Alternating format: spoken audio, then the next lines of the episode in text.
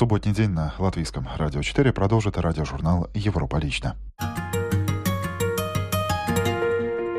V situaci ten seriózna konkurence. Loni vydělala 260 až 280 miljonů. erinevalt kahest varasemast õhtust on tänane möödunud tunduvalt rahulikumalt. Европа одна, европейцев миллионы. A Jobbik azonban bejelentette, hogy egyetlen rendezvényen sem. Разные взгляды на жизнь в программе «Европа лично». События минувшей недели глазами наших коллег, журналистов общественных радиостанций Европейской Унии. В студии Андрей Хуторов. Здравствуйте. Сегодня в выпуске сказ о том, как президент Чехии с послом США поссорился. Господин президент не намерен послам, о каких бы государствах речь ни шла, разъяснять свое решение поклониться памяти жертв нацизма. Вместо человека компьютер. Из-за развития технологий количество рабочих мест в Эстонии может сократиться на 400 тысяч. Если результат Соединенных Штатов Америки показал, что с развитием информационных и коммуникационных технологий пропадут до 54% нынешних рабочих мест, то в Эстонии результат еще печальней. А также еда, которая съедает нас. В Литве началась кампания за здоровое продовольствие. Насильники – это врожденные, к такому выводу пришли шведские исследователи. И в Чехии изобретают плащ-невидимку. Тема невидимости с использованием нанотехнологий интересна тем, что с помощью таких технологий появляется возможность создания материалов с новыми необычными свойствами. А теперь подробности.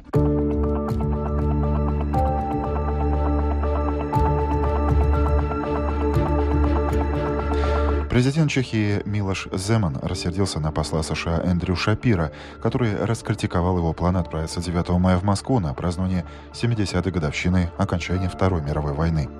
Глава государства заявил, что двери Пражского града, где находится его резиденция, для этого дипломата впредь будут закрыты.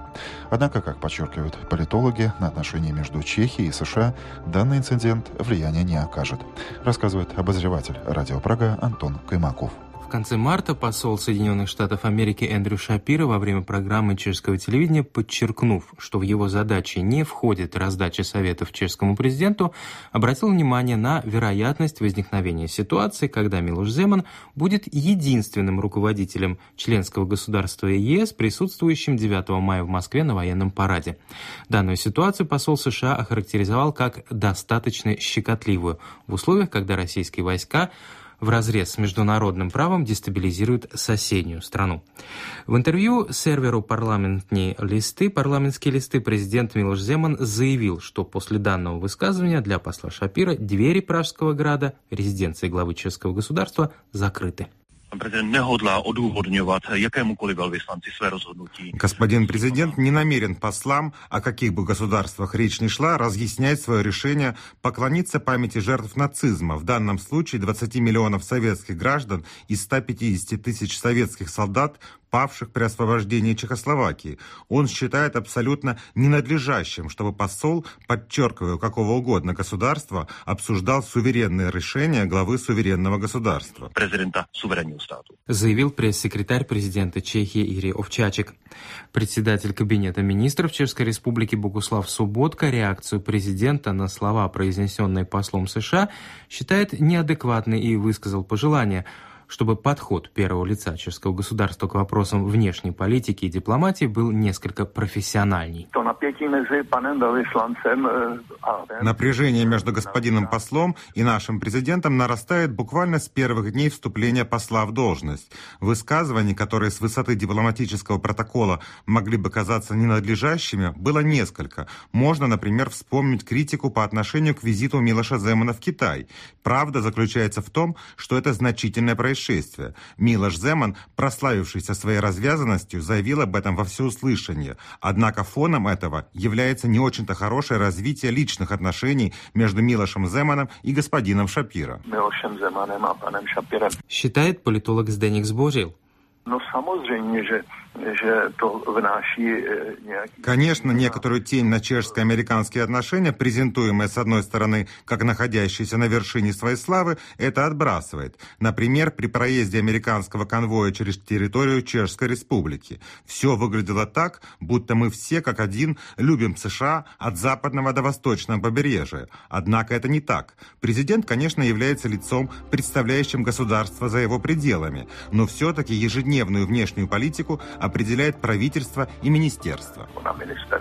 На поток критики в свой адрес глава Чехии отвечает, что ни на секунду не допускает отказа от визита в Москву 9 мая. Тем временем чешское правительство ломает голову, выделять или не выделять на данную поездку бюджетные средства. И этот вопрос до сих пор открыт.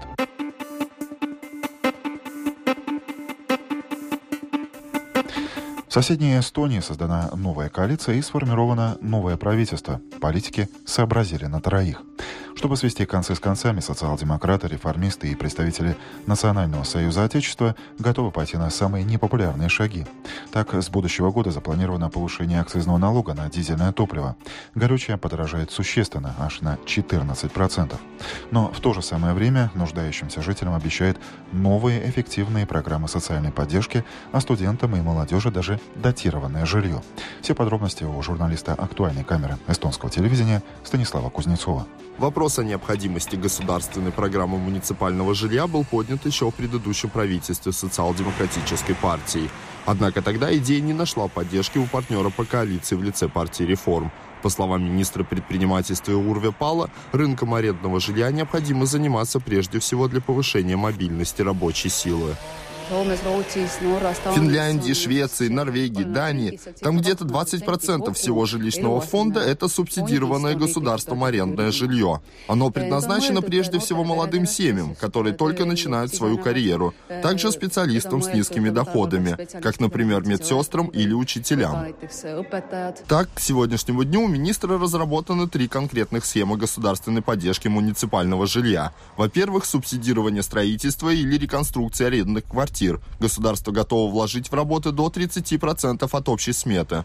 Во-вторых, через гарантии долгосрочных банковских заемов застройщикам или самоуправлением. В-третьих, через выделение земельных участков под строительство. По словам Пала, реальную потребность в арендном жилье еще предстоит уточнить. На это имеется еще полтора года. После чего с 2017 года государство начнет принимать от самоуправлений заявки в рамках планируемой программы. Также новое правительство Эстонии озабочено проблемой безработицы.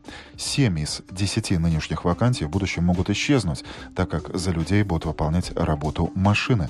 Об этом предупредил советник премьера Сим Сиккут. Развитие технологий может оставить без работы около 400 тысяч эстонцев, рассказывает журналист «Радио 4» Марк Шандалин. Советник правительства по информационному обществу Сим Сиккут пишет, что уже сейчас в Эстонии 34 тысячи человек, работа которых в ближайшее время со всей уверенностью перейдет машинам. В их числе секретари, транспортные работники, бухгалтеры, кассиры и рабочие на простых сборочных линиях. Под угрозой 5,5% от работающего населения. Но с развитием технологий опасность потерять работу будет у еще большего количества жителей Эстонии. Сим Сикут. Ученые из Великобритании показали на примере США, сколько профессий станут ненужными, если технологии будут развиваться по сегодняшним прогнозам. Мы же взяли методику оксфордских ученых и перевели результаты в контекст Эстонии. Если результат Соединенных Штатов Америки показал, что с развитием информационных и коммуникационных технологий пропадут до 54% нынешних рабочих мест, то в Эстонии результат еще печальнее и может составить 70%. Цель анализа была не в том, чтобы запугать, а скорее показать, что рабочие места не совсем исчезнут, а скорее нынешние места станут ненужными, и рядом с ними появятся новые. То есть в этом есть возможность. Люди смогут делать другую работу и получать за нее больше денег. Анализ показывает, что общество должно готовиться к переменам. Менять надо как систему образования, так и дополнительное обучение. Проблемы также с государственными прогнозами по состоянию рынка труда, которые делаются на 10 лет и не совсем точны. Рынок меняется под влиянием экономических кризисов и развития технологий быстрее говорит главный аналитик отдела экономического развития Министерства экономики и коммуникации Марио Ламбинг. Насколько сбылись первые прогнозы, которые мы делали, мы уже проверили. Экономического кризиса мы не предвидели. Если же говорить о направлениях развития, то в большей степени мы правильно предсказали отрасли, где был рост или падение. Но обычно эти изменения происходили значительно быстрее, чем мы думали. В итоге важно, чтобы люди уже сейчас мирились с мыслью, что многие рабочие задачи перейдут технике. Это программа «Европа лично». Сменим тему.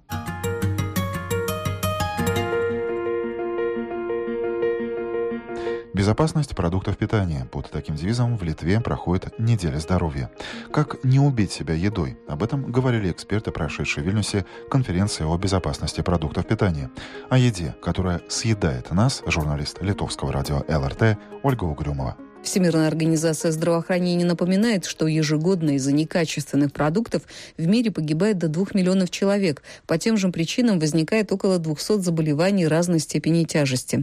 ВОЗ стремится обратить внимание на то, что безопасность продуктов должна быть обеспечена по всей цепочке, от фермера, выращивающего овощи или скот, и переработчика до потребителя, который должен думать, что он покупает и как эти продукты хранит, говорит заместитель директора ветеринарно-продовольственной службы Литвы Зенонас Станявичус. Литовская служба работает эффективно, и даже показатели, которые были опубликованы в масштабе Евросоюза, выглядят очень хорошо. Например, Литовской Республике продукты продовольствия достигают до 99% безопасного уровня. В Евросоюзе это только 97%. Статистические данные, например, в прошлом году мы не допустили на рынок почти две с половиной тысячи тонн небезопасных продуктов, так называемые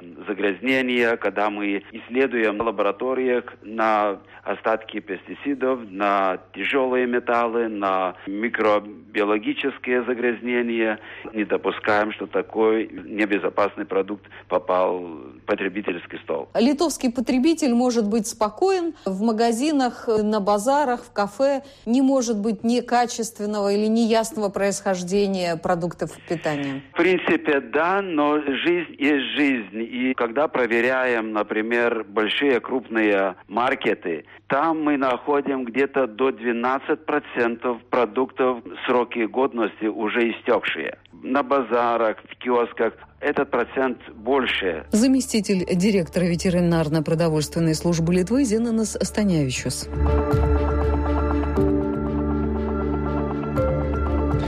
Насилие, и особенно сексуальное, это врожденное. К такому выводу пришли шведские ученые. В зоне повышенного риска оказались братья и сыновья насильников. Результаты этого исследования могут быть полезными для предупреждения сексуальной агрессии в обществе, убеждена журналист русской редакции шведского радио Анна Рыбина. Ученые исследовали влияние семейных генетических факторов, а также значение фактора окружения на сексуальное преступление – в целом, близкие биологические родственники мужского пола, живущие в одной семье, это братья и отцы, имели наивысший риск совершения сексуальных преступлений. Вывод, к которому пришли ученые, генетический фактор стал основным при совершении сексуальных преступлений среди родных и сводных братьев. Вероятность этого составила 40%. Как пишут ученые, это первое подобное исследование, которое анализирует генетическое влияние и семейное окружение на совершение сексуальных преступлений. Как отмечает профессор Каролинского университета в Стокгольме Никлас Лонгстрöm, речь не идет о буквальном наследовании какого-то гена сексуальной преступности. Исследование доказывает, что наследственный фактор риска увеличивает вероятность совершения сексуальных преступлений. Вероятность того, что брат сексуального преступника также совершит сексуальное преступление, в 4-5 раз выше той вероятности, что сексуальное преступление совершит брат невиновного мужчины, говорит Никлас Лонгстрöm. Это исследование может быть полезно для работников социальных служб, которые могут помочь семьям в зоне риска. В долгосрочной перспективе можно организовать мероприятия по предупреждению и снижению уровня сексуальной преступности, говорит профессор Лонгстрöm. И в завершении о фантастических планах чешских ученых. Приобретайте наноплащ-невидимку.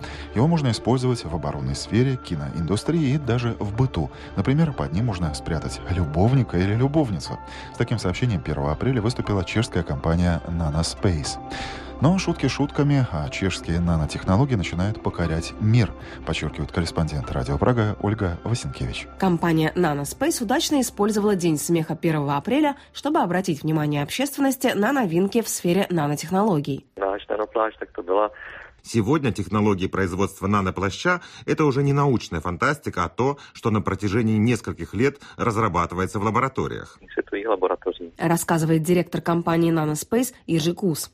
Тема невидимости с использованием нанотехнологий интересна тем, что с помощью таких технологий появляется возможность создания материалов с новыми необычными свойствами.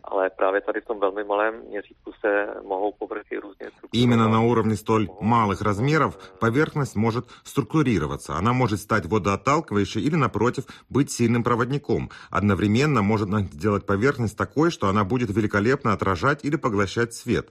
Человеческий глаз видит свет, отраженный от предмета. Поверхность плаща-невидимки или другой одежды из такого материала создана таким образом, что свет вместо обычного отражения данную поверхность огибает. Свет обтекает данный материал, а затем продолжает свое движение дальше. Это можно сравнить с тем, что когда в реке течет вода, она обтекает камешек и продолжает свое движение дальше в том же направлении. Ретроотражающие материалы сами по себе не являются новинкой. Они успешно используются, например, при производстве дорожных знаков. Еще один способ – свет, попадая на наноповерхность, распыляется по этой поверхности.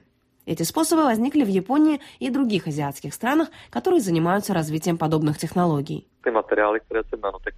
При создании нанотехнологий ведется работа как с органическими, так и неорганическими материалами, то есть теми веществами, которые можно изучать и работать с ними на наноуровне. Его толщина всего одна молекула. Он прозрачный, но его прочность превышает в несколько раз прочность стали. Если представить, что однажды будет производиться плащ-невидимка или другая невидимая одежда, то она будет такой толщины, что вы абсолютно не почувствуете, что на вас что-то надето заключает директор компании Nanospace Ежи Кус. Похоже, появление нано-плаща-невидимки действительно не за горами. И на этом я завершу сегодняшний выпуск радиожурнала «Европа лично». В нем прозвучали сюжеты коллег с радио Прага, актуальной камеры эстонского телевидения, литовского радио ЛРТ и русской редакции шведского радио. Четверть часа на Домской площади провел Андрей Хуторов. Доброго дня.